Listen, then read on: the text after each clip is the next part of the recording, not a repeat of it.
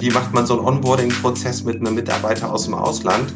Erstmal zu verstehen, dass die Kollegen aus dem Ausland mit einem Koffer kommen, vielleicht 50 Euro im Geldbeutel haben und sonst erstmal der guten Hoffnung sind, sie haben einen vernünftigen Arbeitgeber gefunden und jetzt erstmal noch gar nicht wissen, wo sollen sie denn jetzt wohnen, äh, wie meldet man Strom an, etc. Also das ist schon für ein Praxiskonstrukt nicht mal so eben, ach, wir stellen jetzt mal einen Kollegen ein aus dem Ausland, sondern man muss sich da schon äh, mittlerweile sehr, sehr gute Gedanken drüber machen.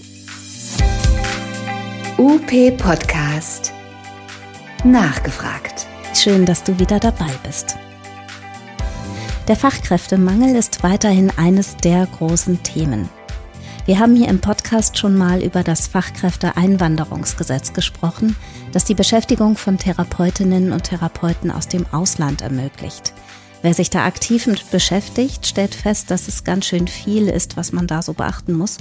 Und da ist es umso besser, wenn es Leute gibt, die daran schon Erfahrung mitbringen. Patrick Neunemann ist Geschäftsführer von Activano, einer Gruppe interdisziplinärer Therapiepraxen in Bayern, NRW und Hessen.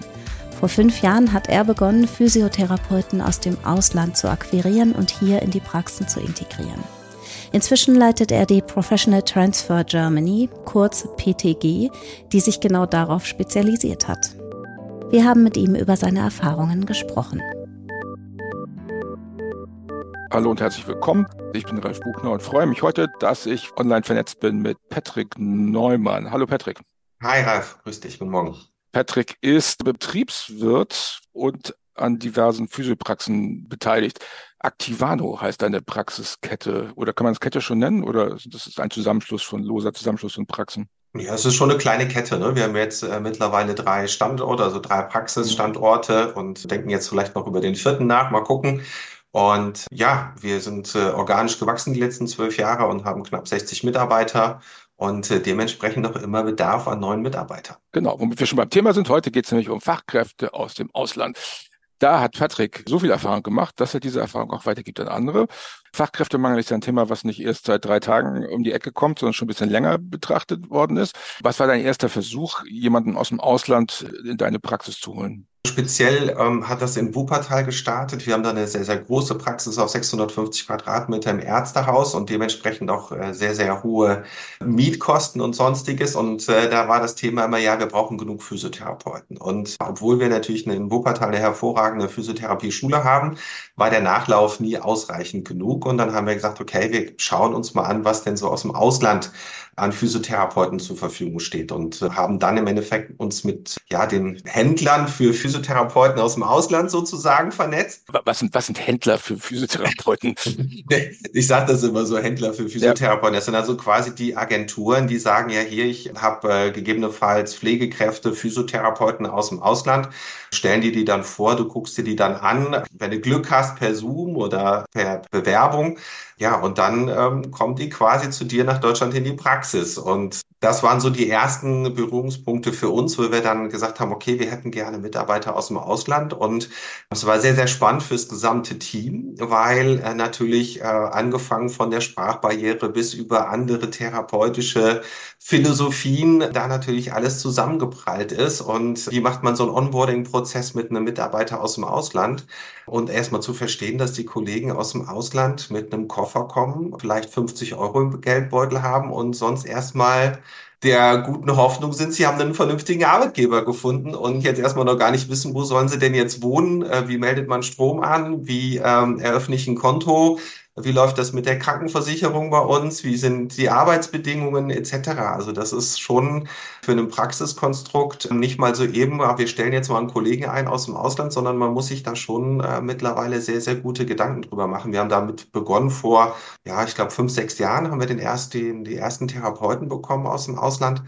Und ähm, man muss ganz klar dazu sagen, dass vor fünf Jahren das wirklich noch extrem krass war für die ausländischen Kollegen, weil die oftmals gar nicht wussten, in welche Praxis kommen die eigentlich ja. und in welchen Ort kommen die, wie sieht's da aus, wie sind die Kollegen vor Ort? Also das war schon war schon eine heiße Zeit. Wenn du sagst hier Kollegen aus dem Ausland, da kann man ja sich vorstellen, dass man einen Holländer äh, nach Wuppertal holt. Das wäre das naheliegende, ja. ist auch Ausland.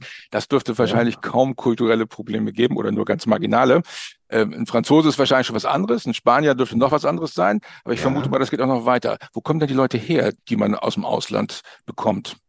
Also wir haben äh, Mitarbeiter aus der Türkei, aus Serbien, aus Albanien, aus Tunesien, also wirklich auch ja Länder, die du erstmal gar nicht so auf dem Schirm hast. Und ähm, das, was ich in deinem Podcast immer gehört habe ähm, von äh, Holland und Co., die habe ich gar nicht. Die kriege ich auch gar nicht, die Leute, mhm. ja, oder aus Frankreich oder aus Spanien, sondern eher dann ähm, die etwas weiteren entfernt und gerade auch die baltischen Länder sind hochinteressant. Kroatien natürlich jetzt mit zur EU gehörend ist ähm, relativ einfach für die Mitarbeiter, aber ähm, wie gesagt, wir haben da mittlerweile also weiteste Mitarbeiterin Tunesien. Da war der Prozess, die nach Deutschland zu bekommen, den haben wir selber gemacht, diesen Prozess. Das hat zwei Jahre gedauert zum Beispiel. Nehmen wir das Beispiel mal die, die zwei Jahre. Also wenn ich mir vorstelle, genau. ich bin jetzt Praxisinhaberin oder Inhaber und ja, denke, okay, das kann ich auch, was der Patrick macht und ja. äh, das mache ich mal. Was hast du in diesen zwei Jahren erlebt? Erzähl mal, was genau. da passiert ist. Also die Kollegin aus Tunesien, die hat sich bei uns direkt in der Praxis beworben über unsere Homepage und wir haben dann Kontakt zu der aufgenommen und haben dann über erstmal ein Zoom-Meeting uns kennengelernt, haben haben dann über Zoom-Meeting unsere Praxis gezeigt, haben dann im Endeffekt Arbeitsverträge ausgehandelt, haben dann dafür gesorgt, dass der Defizitbescheid äh, erstellt wurde. Also haben ihr geholfen, welche Unterlagen muss sie übersetzen, welche Unterlagen muss sie ausfüllen, ähm, wo müssen die hingeschickt werden, haben dann im Endeffekt mit den Behörden Kontakt aufgenommen, damit sie auch ein Visum bekommt. Da war damals ist noch die Arbeitsagentur, Ausländerbehörde, die deutsche Botschaft in Tunesien mit beteiligt und so weiter. Und ja, Visumprozess in Tunesien dauert dann mal eben knappe sechs Monate, wenn man Glück hat. Okay. Ja, und äh, ja, und äh, dann haben wir gesagt, okay, Visum ist da und dann haben wir die äh, das Flugticket bezahlt und dann ab nach Deutschland und haben dann zusammen mit ihr Wohnung gesucht, Anerkennungsprozess gestartet, Schule auch gesucht, wo im Endeffekt die fehlenden äh, Ausbildungsinhalte äh, vermittelt wurden und das hat dann noch mal ein Jahr gedauert bei uns in der Praxis, bis dann die deutsche Anerkennung zur Physiotherapeutin erfolgt ist und äh, jetzt ist sie fleißig unterwegs, hat ihre Neuroausbildung gerade oder möchte die starten, war jetzt, glaube ich, vier Wochen gerade Lymphdrainage-Fortbildung. Also da geht es jetzt ordentlich weiter.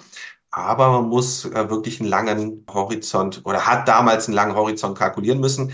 Soll ja jetzt ein bisschen schneller gehen. Ich habe vielleicht äh, erzähle ich gleich ein bisschen ja, von den neuen Erfahrungen, ne, von dem von den neuen Gesetzeswegen. Ja. Lass mal, lass mal die alten gucken. Also du hattest eben das Wort Defizitbescheid. Ich glaube, dass nicht alle ja. Leute wissen, was ein Defizitbescheid ist. Was meinst du damit? Naja, jeder, jeder, ähm, der quasi in unseren Gesundheitsberuf möchte, muss ja quasi seine Ausbildung ähm, erstmal überprüfen lassen vom dementsprechenden Regierungspräsidium, wo er gerne arbeiten möchte. Das ist ja schön bei uns in einzelne Abteilungen in Deutschland. Das, da gibt es nicht eine Abteilung, sondern da gibt es Hessen, Bayern, äh, Nordrhein-Westfalen. Jeder macht das anders. Das sind wir ja gewohnt in Deutschland. Und ja, da schickt man seine Unterlagen hin, also alles, was man an Ausbildung gemacht hat, von der Schule angefangen über das Studium und Praktikas und Berufszeugnisse und so weiter. Und äh, die Regierungspräsidien, die bewerten dann diese Ausbildung und gucken, ob das gleichwertig ist mit dem, was in Deutschland gelehrt wird. Mhm. Ist es gleichwertig, dann gibt es direkt eine Anerkennung und diese Anerkennung sorgt dann dafür, dass im Endeffekt der Mitarbeiter übers Gesundheitsamt dann seine deutsche Physiotherapieurkunde bekommt. Hat er keine Gleichwertigkeit, also gibt es eine Differenz zwischen seiner Ausbildung und der deutschen Ausbildung, dann ähm, bekommt er auch genau gesagt, wo die Differenzen liegen, in welchen Schwerpunkten der Ausbildung, im theoretischen oder praktischen Teil, wenn es im praktischen Teil auch ist, wo ne, ist es innere Medizin, ist es Pädiatrie oder wie auch immer. Und äh, bekommt er quasi diese Information, dass er was nachzuholen hat, muss man als Arbeitgeber eine Schule suchen, die ähm, dann diesen Therapeuten weiterbildet, ausbildet und dann hinterher eine kleine Prüfung äh, mit diesem Therapeuten macht, damit er dann die Anerkennung bekommt, okay, du hast das nachgeholt, was dir fehlte. Und jetzt darfst du die deutsche Physiotherapie-Urkunde bekommen. Man kann allerdings auch eine Kenntnisprüfung machen, also um diesen ganzen schulischen Weg ähm, zu vermeiden. Davon rate ich aber ab, weil im Endeffekt keiner, die Schulen nicht und die Prüfer auch nicht wissen, was wird da geprüft. Ich habe zwei Mitarbeiter, die das gemacht haben. Die haben wir intern wirklich ausgebildet und fit gemacht. Die waren aber therapeutisch und sprachlich schon sehr, sehr fit. Aber die sagen auch, das war so ganz haarscharf, ja. wenn sie kein, wenn sie keinem empfehlen, ja, weil ja. Äh, wenn jemand nach Deutschland kommt und diese Prüfung dann nicht besteht und muss wieder nach Hause fahren, das ist dann immer doof. Blöd, ja, ja, klar. Also ja. die Defizitbescheinigung bezieht sich auf die, auf die Fachlichkeit des jeweiligen mhm. Erwerbers. Dann gibt es noch die Sprachbarriere, vermute ich mal. Muss man da auch nachweisen, dass die Leute Deutsch in, auf einem gewissen Level sprechen können oder? Ja, es ist also, es kommt drauf an, man sollte eine B1 nachweisen. Das ist so der Start, wo man dann auch wirklich in diesen Prozess erstmal einsteigen kann. Ich empfehle immer, dass wirklich äh, man dafür sorgt, dass Mitarbeiter eine B2 haben und da kann man wirklich auch gut starten äh, mit den Mitarbeitern äh, im Arbeitsprozess. Alles, was unter B2 ist, ist wirklich in unserer Branche extrem anstrengend, weil wir haben ja nicht nur den ganz normalen Sprachgebrauch, hallo, wie geht's dir und so weiter, sondern natürlich auch dann unsere Fachtermine Chemie, ja, äh, hin zum Heilmittelkatalog und Co., Rezeptkunde und weiß nicht, was da alles dazu gehört. Und das ist schon, glaube ich, sehr, sehr anstrengend für jemanden, der, ähm, sagen wir mal, nicht B2-Niveau ist. B2-Niveau würde ich auf jeden Fall empfehlen. Aber das ja. ähm, wissen die meisten auch, die nach Deutschland kommen wollen und bereiten sich dementsprechend auch extrem gut darauf vor. Ähm, das geht ja mit, mittlerweile heute alles online. Die ganzen Tests gehen teilweise online. Und wenn wir da so mit den Bewerbern also mittlerweile sprechen, dann äh, merken wir auch schon, dass die Deutschkenntnisse extrem äh, gut sind und äh, im Gegensatz zu den letzten, also vor fünf Jahren, extrem auch gewachsen sind. Also das mhm. ist schon sehr, sehr positiv. Wenn ich die Diskussion zum Thema Akademisierung höre, dann höre ich, dass im Ausland tendenziell besserer mhm. Physiotherapieunterricht gemacht wird. Ähm, trotzdem muss jetzt eine Defizitbescheinigung äh, stattfinden. Kann es sein, dass diese Überprüfung der Fachlichkeit einfach mit, mit nicht vergleichbaren Curricula zu tun hat? Oder haben die wirklich weniger Know-how? Was, wie würdest du das einschätzen? Ja. Das hängt von Land zu Land ab, ja. Also ich sag mal, gerade in den baltischen Ländern, die sind ja mehr in diesem Bereich Elektro und sonstigen äh, Therapiemethoden, die wir so nicht so ganz ganz mehr auf dem Schirm haben, die bei uns eigentlich abnehmen. Nichtsdestotrotz erfahren wir aber, dass ähm, die Weiterbildung in den Bereichen doch mittlerweile extrem auch hin zur Bewegung geht, wo wir auch hin wollen, KGG-Geschichten machen, dann auch Sporttherapie mittlerweile da anerkannt ist und ähm, auch dieses ganze Thema Osteopathie, manuelle Therapie wirklich auch extrem Einzug äh, gehalten hat. Und da fehlt mir manchmal doch schon auch die Vergleichbarkeit, weil wenn du die Kollegen dann in der Praxis siehst, die sind schon sehr gut aus ausgebildet und die können auch wirklich ähm, am Patienten was. Und was äh, man nicht unterschätzen darf, die sind brutal motiviert. Also das muss man ganz klar sagen. Ne? Wenn jemand nach Deutschland kommt, muss man, also ich vergleiche das immer mit mir, wenn ich mir jetzt vorstelle, ich würde jetzt nach Serbien gehen, würde da in eine, in eine Praxis gehen und da äh, den Geschäftsführer machen, wie schwer mhm. mir das fallen würde, alleine mit der Sprache. Und wenn ich jetzt in den therapeutischen Bereich mal gucke, wenn ich sehe, wie schnell die sich wirklich auch äh, an die Prozesse gewöhnen, wie, wie hungrig die nach Weiterbildung sind, wie fleißig die wirklich äh, an ihrem Deutsch arbeiten, das ist schon erstaunlich und das tut unserer Branche, finde ich, sehr, sehr gut. Mhm. Ja, weil da ist eine sehr, sehr hohe Motivation da. Und da würde ich mir manchmal wünschen, dass man das halt auch irgendwo mit einbewertet. Mhm. Ja, also dieses Thema nicht vergleichbar, wie was du sagtest, nicht mhm. vergleichbare Curriculums ist halt immer so ein Punkt. Ne? Und wir haben es was man auch vielleicht so aus dem Nähkästchen mal plaudern kann.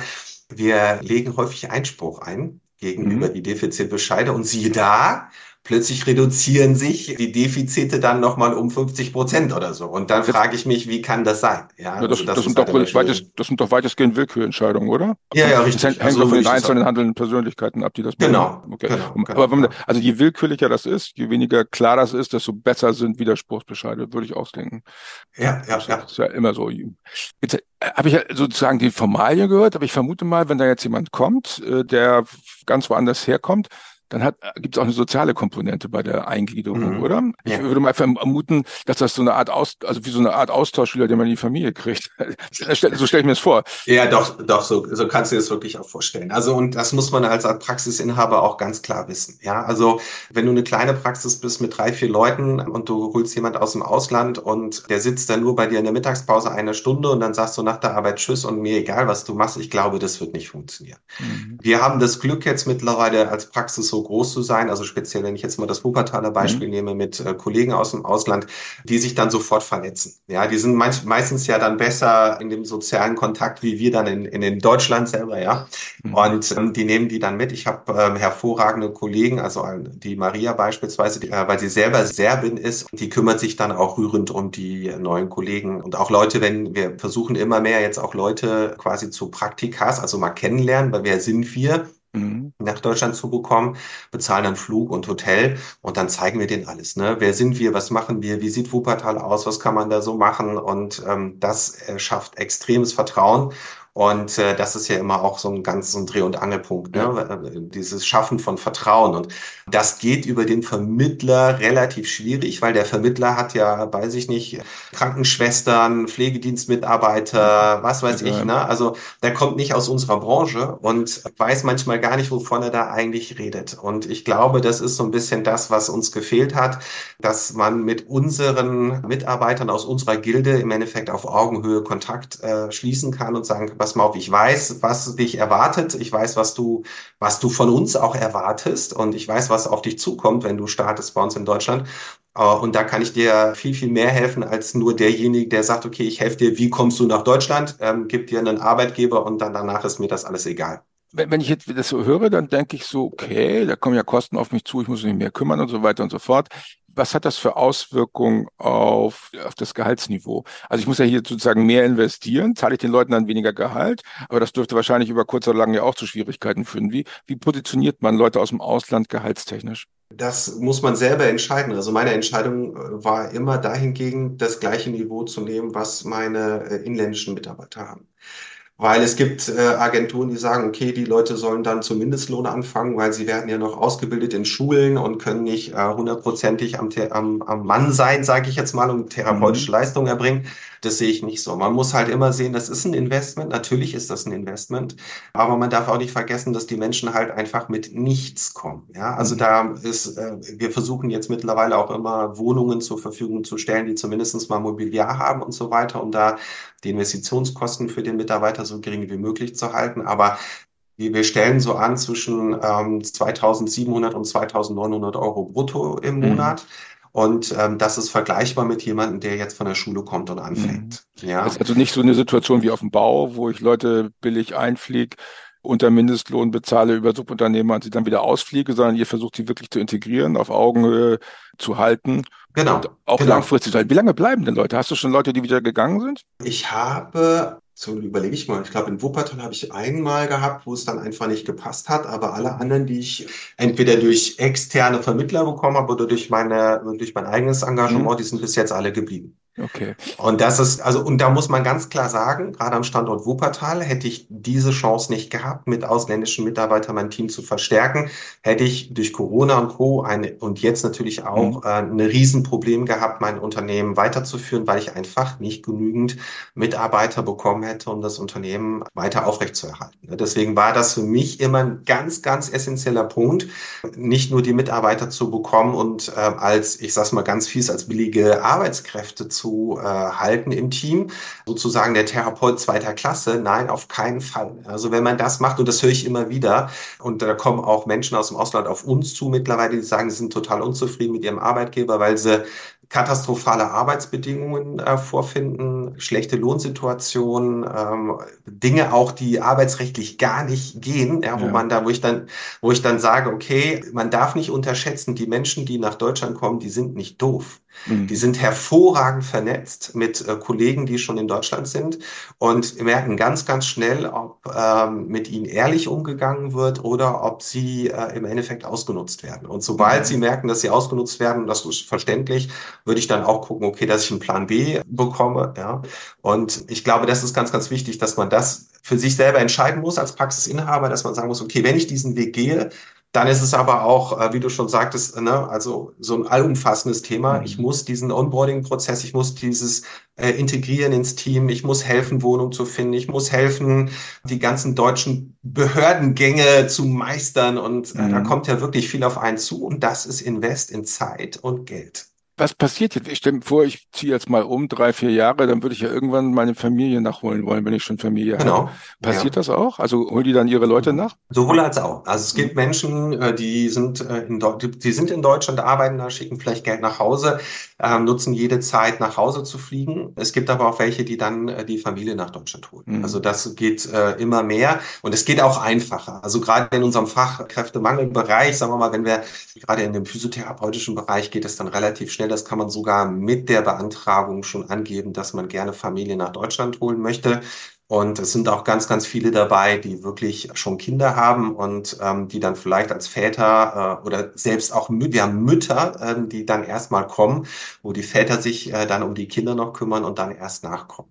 Ja, gibt es schon interessante Kombinationen. Also wir erleben ja gerade so eine Migrationsdebatte. Also wir, wir haben ja einerseits Fachkräftemangel ohne Ende und suchen händeringend Fachkräfte. Andererseits erleben wir gerade, dass in der Politik äh, sozusagen eine Ausländer raus sagt keiner, aber eigentlich eine ganz starke Abwehr und das sind ja zwei Sachen. Einerseits sagst du, ich brauche Ausländer, ich brauche Fachkräfte aus dem Ausland, andererseits wehren wir die ab. Nimmst du irgendwas derartiges wahr bei deinen Patienten und Patienten oder äh, auch bei den Mitarbeiterinnen und Mitarbeitern, dass sie sagen, hey, wieso kommt hier jemand aus dem Ausland oder ist das gar kein Thema? Ja, also sag mal, es, es ebbt ab ähm, im therapeutischen Bereich, weil einfach die Menschen wissen, ähm, dass die therapeutische Versorgung ähm, nicht so einfach ist. Ja, weil du wartest ja mittlerweile wochenlang auf einen Termin und ich glaube, jeder ist froh, wenn er dann eine therapeutische Behandlung bekommt und das wird meines Erachtens in den nächsten Jahren noch zunehmen. Ja. Ähm, wir haben ein, ein Unternehmen in Bayern, noch nicht tief Bayern, sondern unter Franken und da merkst du es schon, äh, dass da natürlich die Gemüter so ein bisschen, da wird dann nicht Hochdeutsch gesprochen, sondern da wird halt einfach der Slang gesprochen, dass das den ausländischen Kollegen noch ein bisschen schwerer gemacht wird. Wohnungssuche ist ein Riesenthema. Ne? Also äh, in Wuppertal ist Wohnungssuche kein Problem, da haben wir genug äh, mhm. Wohnraum, aber auf dem Land ist es dann so, ja, hm, da muss man dann schon auch mal als Unternehmer da hingehen und sagen, okay, ich bürge dafür, ich unterschreibe den Mietvertrag mit oder beziehungsweise wenn was ist, kommen sie auf mich zu. Also diese persönliche Ebene im Endeffekt äh, aufbauen, äh, damit man da was hinbekommt. Aber ich bin mir sicher, Ralf, dass dass äh, in den nächsten Jahren, wir werden gar nicht gar nicht darüber hinwegkommen, ja. äh, mit ausländischen Kollegen zusammenzuarbeiten, die zu integrieren, weil wir werden ja erschlagen von Patienten. Also das ja. ist, ähm, ich, ich weiß gar nicht mehr, wo ich sie unterbringen soll. Und ich weiß auch nicht, wie ich meine Unternehmen oder führen sollte, in die Zukunft führen sollte mit nur Fachkräften aus dem eigenen Land. Für mich ist es super wichtig, die Mischung zu versuchen, aufrechtzuerhalten. Ja, also ein gutes Team zwischen ausgebildeten Therapeuten in Deutschland, sagen wir mal Oldies, die schon wirklich viel Erfahrung haben, die so ein bisschen so dieses Team auch nochmal mit, ja, wie war es früher füttern sozusagen und aber auch äh, Input aus dem Ausland. Und ich glaube, das ist ganz, ganz wichtig, dass man da dran arbeitet, diese, diese Mischung hinzubekommen. Und da muss das Team auch mithelfen. Ja. Ne? Also ja. Äh, der Onboarding-Prozess, der geht, du kannst dir das vorstellen, an der Rezeption, ne? Ja, Kommunikation. Logisch. Und das ist also immer auch anstrengend für die Kollegen, das wissen die, aber äh, man wächst mit seinen Aufgaben und natürlich der erste ist immer der schlimmste, der zweite geht dann schon besser und mhm. irgendwann ist das Normalität. Ja, ja, ja glaube ich auch. Ich glaube, wir sollten uns bei allen Leuten, die hier bei uns bereit sind zu arbeiten, bedanken, dass sie, dass sie uns helfen, unsere Versorgungsprobleme zu lösen. Ja, und die sind, die sind, die sind ganz wertvolle Mitarbeiter, ja. auch was das Thema Wissensdurst angeht, an unserer Therapie, an unseren Therapieformen, an unseren Ausbildungen. Und was ich wirklich kritisiere, und das ist ähm, ich bin jetzt nicht am Patienten. Ich bin mhm. Betriebswirt, ich kann, habe viel Zeit, ähm, Dinge nach vorne zu bringen. Aber ich weiß, wie viele Praxisbetreiber wirklich selber mitarbeiten müssen, damit das alles funktioniert. Und da muss man wirklich auch sagen, da ist der Gesetzgeber noch extrem hinterher. Ja, also die Prozesse, die ändern sich dauernd. Du musst dich dauernd informieren. Du musst versuchen, Behörden zu erreichen. Das ist eine Katastrophe in Deutschland, da irgendjemand ans Telefon zu kriegen. E-Mail-Kontakt dauert Tage. Prozesse werden zwar äh, in tollen Videos, ne, du hast ja auch im letzten, äh, mhm. in einem der letzten Podcasts zum Thema äh, Make It in Germany gesprochen, mhm. ja, also die Homepage ist ja nicht schlecht, aber mhm. trotzdem ist es nicht mal so, ich guck mal da drauf und guck mal, wie das funktioniert und ich hole mir jetzt, hab einen Bewerber aus dem Ausland und dann läuft das. Das funktioniert das, definitiv nicht. Nee, das nee. funktioniert nicht. Also ich verbringe Stunden damit, ähm, Unterlagen zusammenzusuchen, zu telefonieren mit Ausländerbehörden, mit Arbeitsämtern, mit Schulen für Defizitbescheide, mit äh, Förderungsmöglichkeiten für Mitarbeiter aus dem Ausland. Ähm, Schulen sind noch nicht ausreichend zertifiziert, dass du die äh, gefördert bekommst über die Arbeitsagenturen, also die ausländischen Kollegen, mhm. die Defizitbescheid haben und so weiter. Also da ist noch ganz, ganz, ganz viel zu tun. Und ähm, Okay, das finde ich mal, total schade. Ne? Lass uns mal an den Punkt anhaken. Du, du hast es jetzt so oft gemacht und dann hast du festgestellt, boah, es gibt ganz viele Leute, die das Problem haben. Kann man das nicht irgendwie besser strukturieren? Und dann hast du gesagt, okay, ich gehe jetzt in, in den Headhunter-Bereich rein. Ich fange jetzt mal an, auch anderen Kolleginnen und Kollegen anzubieten, äh, Fachkräfte aus dem Ausland äh, zu organisieren oder die Struktur zu machen. Was machst du da genau? Es ist quasi von Anfang an, äh, schauen wir uns erstmal die Praxisen an, weil für mich ist es ganz, ganz wichtig, dass ich die Praxisinhaber kennenlerne, die Praxis kennenlerne, weil ich möchte halt ähm, für die Menschen, die wir vermitteln, einen optimalen Start gewährleisten. Und ich möchte auch immer im persönlichen Kontakt mit den Unternehmern sein und zu sagen und auch sagen wir mal, mein, meine, mein Know-how, mein Wissen mitgeben, was zu tun ist, damit die Mitarbeiter sich wohlfühlen und das ähm, alle Beteiligten im Endeffekt zufrieden sind und natürlich auch ganz klare Worte sprechen, was auf den Unternehmer zukommt, wenn ein neuer Mitarbeiter da startet mhm. und dass er halt nicht direkt erstmal 40 Stunden an der Bank sofort arbeiten kann. Ja, das ist das eine. Dann schauen wir, dann machen wir Videos meistens von der Praxis und äh, bewerben das dann im Ausland, äh, machen auch Castings im Ausland. Also wir sind dann auch persönlich vor Ort. In Belgrad waren wir es letztens und haben 50 Leute am Wochenende äh, in Bewerbungssituationen gehabt und schauen uns die Bewerber dann an und clustern dann, okay, wie weit sind die, ähm, haben die schon ähm, Sprachzertifikate, wie haben die einen Defizitbescheid schon angestoßen, sind alle Unterlagen da.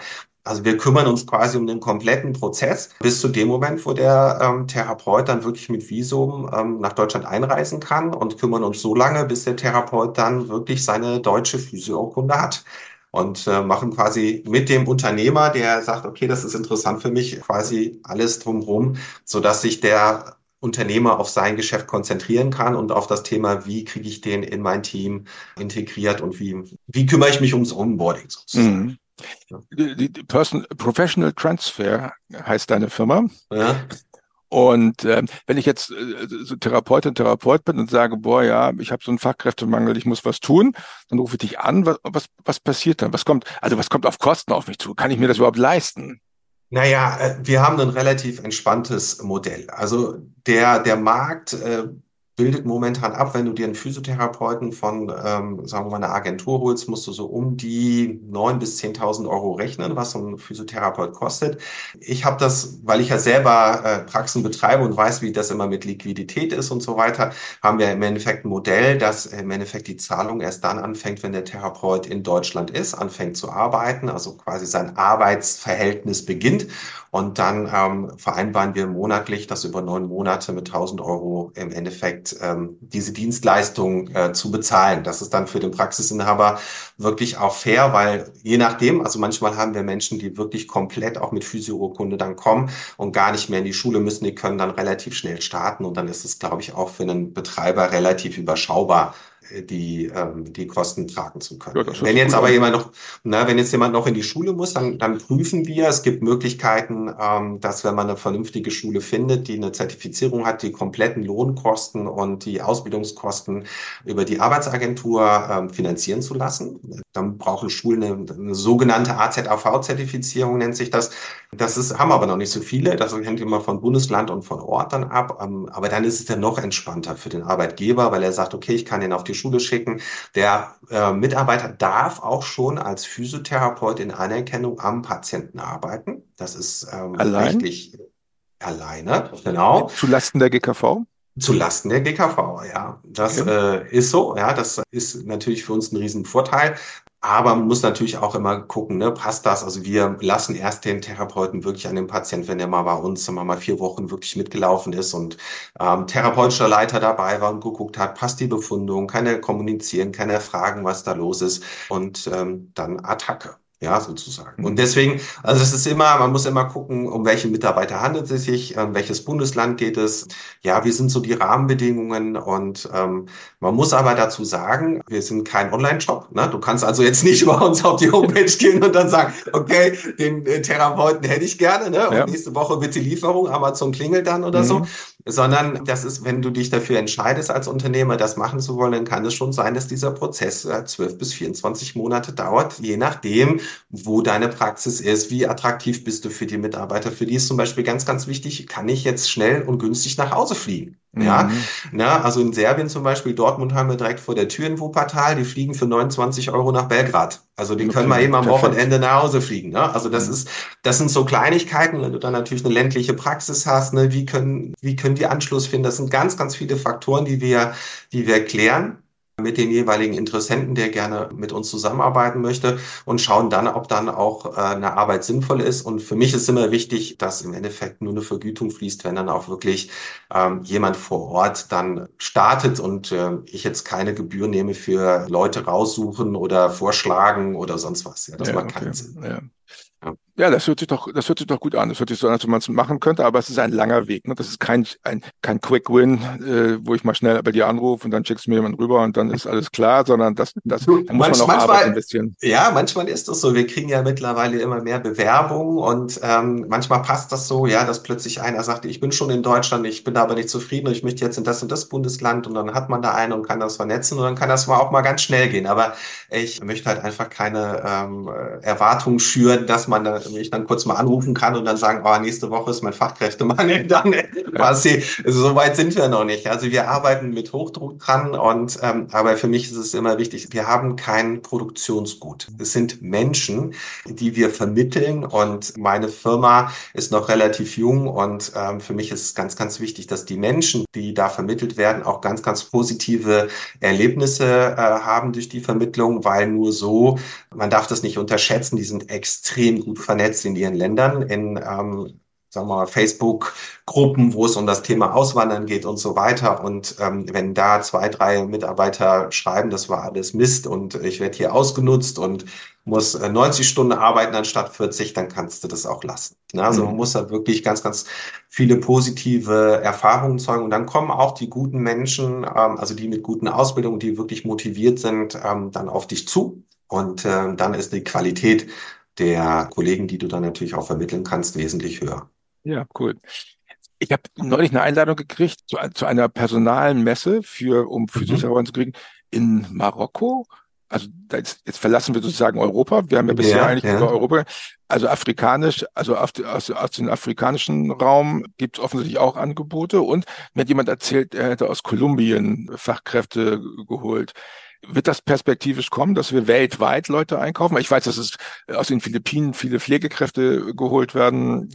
Wird sowas auch in der Physiotherapie kommen, dass wir weltweit Leute einsammeln, um sie zu motivieren, bei uns zu arbeiten?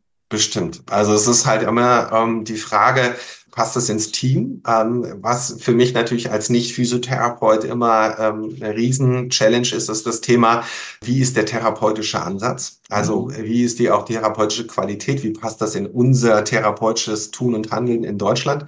Da habe ich Gott sei Dank Kollegen, die natürlich da wesentlich besser äh, versiert sind, als ich das bin. Aber das ist ein Riesenpunkt, ja. Und ähm, ich glaube, das ist ganz, ganz wichtig, dass wir da auch gucken, okay, wie sind unsere therapeutischen Standards? Was wollen wir eigentlich? Wer sind wir als Einrichtung therapeutisch? Ne? Sind wir eine Massagepraxis oder sind wir ein Physiotherapeut, der das Thema hat hin zur Bewegung, ja, weg von der Bank?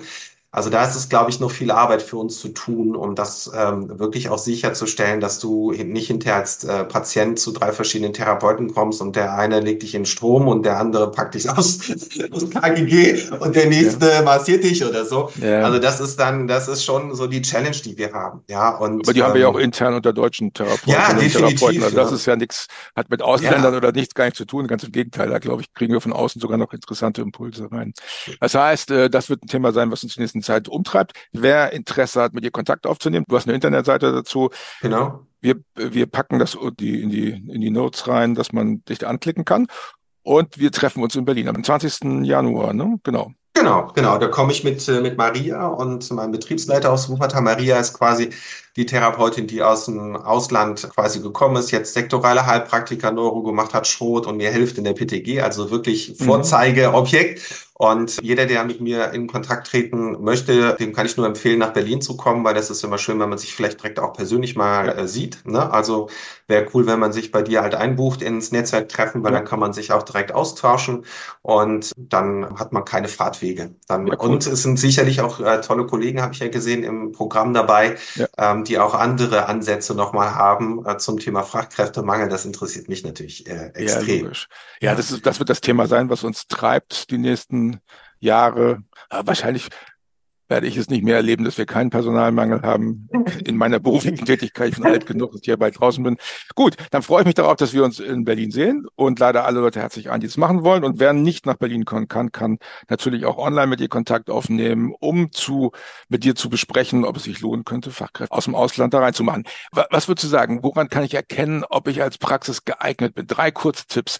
Woran kann ich merken, ob ich als Praxis eigentlich ein Kandidat bin für ausländische Fachkräfte oder nicht? Vielleicht das Wichtigste ist, ähm, bin ich bereit, äh, mich ausländischen Kulturen zu öffnen? Das ist erstmal das Wichtigste. Kann ich mir vorstellen, mit Kollegen zu arbeiten, die vielleicht noch kein gutes Deutsch sprechen und da helfen, das äh, zu lernen? Und ähm, ja, bin ich ein Arbeitgeber, der ähm, auch bereit ist, ein Arbeitsumfeld zu schaffen, wo ein Kollege, der vielleicht dann auch zur Schule geht und mit 20 anderen Kollegen zusammensitzt, auch sagt, ich habe eine geile Praxis, das passt hier alles und ähm, hier möchte ich auch bleiben, ich fühle mich hier wohl. Ich glaube, das ist das Allerwichtigste. Ja, cool. Also, wer diese Fragen mit Ja beantworten kann, ist bei Patrick genau, hat den, mit Patrick genau den richtigen Ansprechpartner. Vielen Dank, Patrick, dass du Zeit für uns hattest. Schöne Grüße nach Hanau. Dann tschüss, Patrick. Danke dir, ich wünsche was. Das war UP Podcast, der Podcast rund um Therapie und Praxis. Wir sprechen hier über Praxismanagement, Praxisalltag, über Teamführung und über Fragen zur Zukunft der Heilmitteltherapie. Immer donnerstags kannst du eine neue Folge hören, dort wo du deine Podcasts am liebsten hörst. Folg uns und teil uns auf Instagram oder Facebook und hinterlasse uns deinen Kommentar und deine Bewertung. Bis zum nächsten Mal.